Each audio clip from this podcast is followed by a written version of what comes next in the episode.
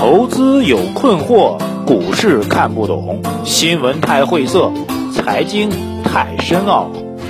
每天拿出五分钟，马洪曼博士为您闲话家常，答疑解惑。欢迎收听《财经老马日日评》。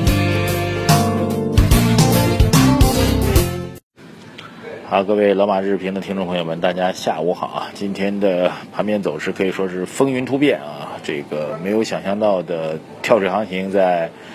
呃接近收盘的时候两点多开始突然出现啊，原因何在呢？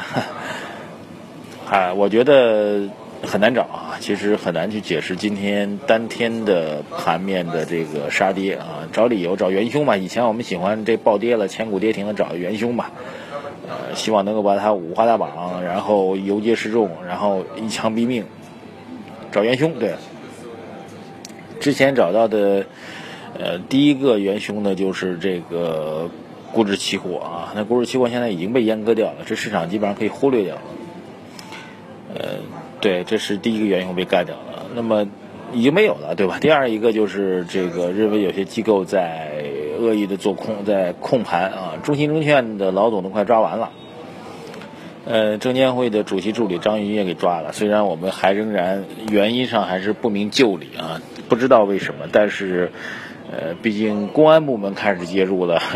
对，而且公安部门开始实质性介入了，纪检部门也实质性介入了，开始直接把人往监狱里抓的时候，你想想看，这人呢，他再贪，那他一想想自己要被判刑了，而且要被判很重的刑。而且要失去人身自由啊，都是位高而权重啊，走在马路上参加各种活动都备受人尊重的人，其实他们面对这种压力和风险，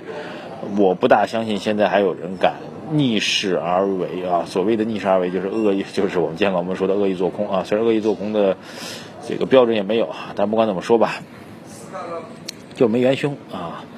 今天盘面的这种下跌也没有太多元凶。如果非要让我在我看的话，我觉得。啊，配资也不查了啊，这第三个元凶也没有了。那么元凶都没有的话，为什么下跌呢？而不仅如此，在我看来，如果非得要讲今天的消息面上的趋势的话，其实偏利多的。包括习大大要去美国干嘛呢？要签一个这个，我觉得还是蛮振奋人心的。作为中国人，我觉得还是蛮骄傲的一件事情，就中美之间的高铁建设的一种合作。呃，说白了是中国高铁建设的技术和设备要输出给美国。这个其实我们经常啊，本人是评论员了。评论员一个主要功能呢，就是要要批评啊，要批评行政部门的一些具体的措施，这是评论员的一个权利嘛。呃，但是这件事情我们必须要，我觉得作为一个普通的中国人，不管是作为一个普通的中国人，还是作为一个财经评论员，我觉得都还是值得蛮骄傲的一件事情。呃，听起来你可能会觉得我怎么这么装啊？但是我确实也不是装。如果从一八四零年鸦片战争开始看起。那时候中国什么样啊？现在中国不仅能够造高铁，而且还把我们的高铁技术要向全世界其他看起来比我们还发达，啊，商业模式、经经济体系比我们还成熟的经济体去输出我们的技术和设备，还能赚钱，啊，真的还蛮骄傲的。其实是一种中国盛世的一个啊，当然我说最起码是政治上的盛世吧，经济上的盛世可能各位跟我一样都不太认同，但政治上的盛世，我觉得还是还是骄傲感由由此而生吧。所以今天盘面的下跌，我个人觉得理由不是很充分啊，啊，这个先报个歉啊，这两天又有点发口腔溃疡啊。上次发口腔溃疡的时候，我记得很多人在这个财经呃老马日评里面给我留了很多这个治病的招啊，呃，好了啊，这次又要发了，这就顽疾吧。这生过口腔溃疡或者固定生口腔溃疡的人都知道这种痛苦啊，所以说话有点秃噜啊，稍微有点这个会间断。好，这个。呃，单从今天的趋势上来讲，我觉得这次下跌莫名其妙，好吧，这是一个基本观点，而且市场整体上还处于一个相对比较低估的机会，未来的消息面上应该是利多会多于利空的，好吧，不用太过悲观吧，我的基本观点。好，接下来看一下大家的问题啊。第一个问题啊，就昨天呢，我不是在节目当中给大家道过一个歉嘛，就是有人说逼我承认说在四千点下方我说有战略建仓的意义，他说他的意思就是你这孙子当年怎么怎么这样，你得这，我道歉了啊，昨儿解释过了。呃，有一位网友支持我，他说马博士，您说的上次的四千点以下的战略建仓是有其道理的，而且有阶段性的环境啊，顶一个啊，谢谢啊，啊，此一时彼一时啊，这做投资人你要不去灵活多变，那就自己傻吧，对吧啊？OK，谢谢支持。呃，网友杰 E K Y 啊，Jackie 啊，他说证监会主席历来都是名副其实的上福林啊，上福林叫上福林，再维持股票十年上涨为零。郭树清啊，郭都说清楚了啊。肖刚，肖光一个啊，他说肖刚是肖光，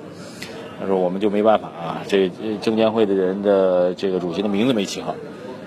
谭应勋他说：“老马，我觉得大家应该好好检讨一下这个涨跌停板制度是否应该取消了。如果没有涨跌停板制度，我觉得不会出现千股就朝着一个幅度跌过去。千股没有一个跌幅目标，就会各跌各的，各涨各的。有可能啊，这种事情但是说不清楚。呃，中国的大多数国家的市场其实是没有涨跌停板的，中国是比较少的，特别是大经济体当中几乎是没有的啊。中国是比较少的一个大经济体有涨跌停板制度。”最终的目的是为了避免这个恶，其实涨跌停板跟这个熔断机制差不太多的，对吧？呃，最初的目的都是稳，为了稳定市场。包括股指期货当初推出来的时候，其实也是想稳定市场。对理论上讲，做多也能赚钱，做空也能赚钱，而且还有一些人在做套保。而股指期货呢，有这个所谓价格发现的能力，能够提前预知未来的市场趋势。理论上应该市场更稳定了啊，但是没成想最后变成了啊，大家认为股指期货是一害人的龟孙子，对吧？这个。就是以稳定为出发点的一些政策，最后变成了可能是放大波动的一些要素啊。这个好像在理论上很难去解释啊，理论和现实永远差距很大吧。我们都需要不断去学习。网友提问啊，他说马博随风而至，他说马博士能不能谈谈股权质押触及到警戒线或者平仓风险的股票吗？对于散户应该怎样去操作？这句话我好像说的不是很清楚啊。什么叫股权质押？触及到平仓线啊，您的股权去拿去质押了啊，我哦，啊，应该是上市公司拿自己的股，上市公司的股东啊，准确的上市公司股东拿自己股权去质押了，然后这部分质押的股票现在触及到紧急线或者平仓线的股票啊，那这是一个蛮大的问题啊。呃，拿股权，所谓股权质押，就上市公司的股东拿自己手中的股票，比如我股票的市值，打比方说一个亿，我拿去质押，质押了这个做贷款借了八千万，然后八千万我投入到公司的生产运营啊，或者是在做投对外投资都有可能的，啊，甚至理论上讲买房子也是可以的，因为股东拿自己的股票去做质押嘛，他可以认为是一种个人行为啊，除了是这个大股东啊。对他，如果触及到平仓线的话，就意味着你或者需要去补足自己的保证金嘛，就需要把自己的这个钱交上来，啊，来这个保障银行的还贷的一个规模。另外一个呢，你就必须有可能就会被金融系统啊质押给银行的金融系统，他们把你的股票抛掉嘛，抛掉就会形成这个股票的下跌嘛，所以显然是一个风险很大的事情嘛，这个毋庸置疑啊。网友说小美哥不一样的男人，他说明年开始国家是不是不依赖房地产投资拉动经济了？在未来几年当中，深圳的房地产是不是短期到头了？我觉得泡沫太大了。接下来几年一线城商会涨吗？你怎么看？啊，第一个，我觉得政府必须要依赖房地产来拉动经济啊，而且，呃，在刚刚过去的这个月当中呢，固定资产投资增速当中的房地产投资增速暴跌啊，从之前的百分之二十多的同比增速降到不到百分之三，而且国家统计局非常意外的还单独辟了一段话来解释说为什么房地产投资增速这么弱。我个人觉得，在目前的中国，如果需要优化经济数据的话，房地产的投资增速必须还是要搞的，这是第一个要说的。第二个，深圳、北京、上海这些一线城市的房价是没有问题的，还是要涨的，好吧？这个具体原因，其实很多人，大家结论都一样，观点也一样，我觉得就没有必要讲太多了，好不好？谢谢。网友当当当当，他说：“为什么一定要让绝不能吃亏、亏不起的养老金入市呢？没有其他的投资渠道吗？去杠杆、轻配资必然引发大幅度杀跌。证监会是预测到，为什么真的要为那么一点点养老金不好道吗？”啊，首先有个逻辑啊，这个我刚才念问题的时候把它拿远，所以大家可能听得有点弱啊。就是，呃，这位当当当当网友的问题是这样的，就是我觉得，我我们没有觉得。这这个清理配资或者股指股指的下跌，有任何的证据证明监管部门是在，呃，为养老金低位入市来做铺垫？没有任何证据啊！而且养老金入市是明年年中的事情，有可能到六七月份才能够真正入市，没有必要现在就去打压吧？这个我觉得道理上和逻辑上还有时间点上完全不成立。呃，养老金入市是这个全球养老金管理的一个惯例，而且入市的。比例非常非常小，就是真正买股票的比例非常小，啊，他们进入资本市场，因为资本市场还包括什么呢？还包括这个债券市场啊，企业债啊，这个大的央企的债券的收益率比国债要高，但是同时也是有保障的，啊，大型企业的债券，所以进入资本市场并不意味着全部都进入到股市，股市的比例并不算大啊，这是第一个，而且全球的养老金的管理当中。你可以去拿呃，时间关系啊，你可以去查一个挪威的一个例子。挪威的养老金入市之后，盈利效果非常好，而且挪威的这个基金在中国国内也有 QF 的基金啊，在中国国内投资的效益也非常好。所以这个一定要知道，就是第一，进入股市的比例养老金不是很高；第二，他们会选择非常，他们会遵循非常严格的投资投资纪律，来保障自己的收益和稳定性。好，这个薛强他说，我买了几只混合型基金，几次暴跌当中也没有赎回。那么现在政策利好一个接一个，所以相信中国经济和中国股市会好的。但是市场无视众多利好，现在也亏损很多，身边很多朋友开始清仓了，我是不是该逃离下去？呃，我一直在讲啊，这个一个基本的投资逻辑啊，你此时此刻选择的投资的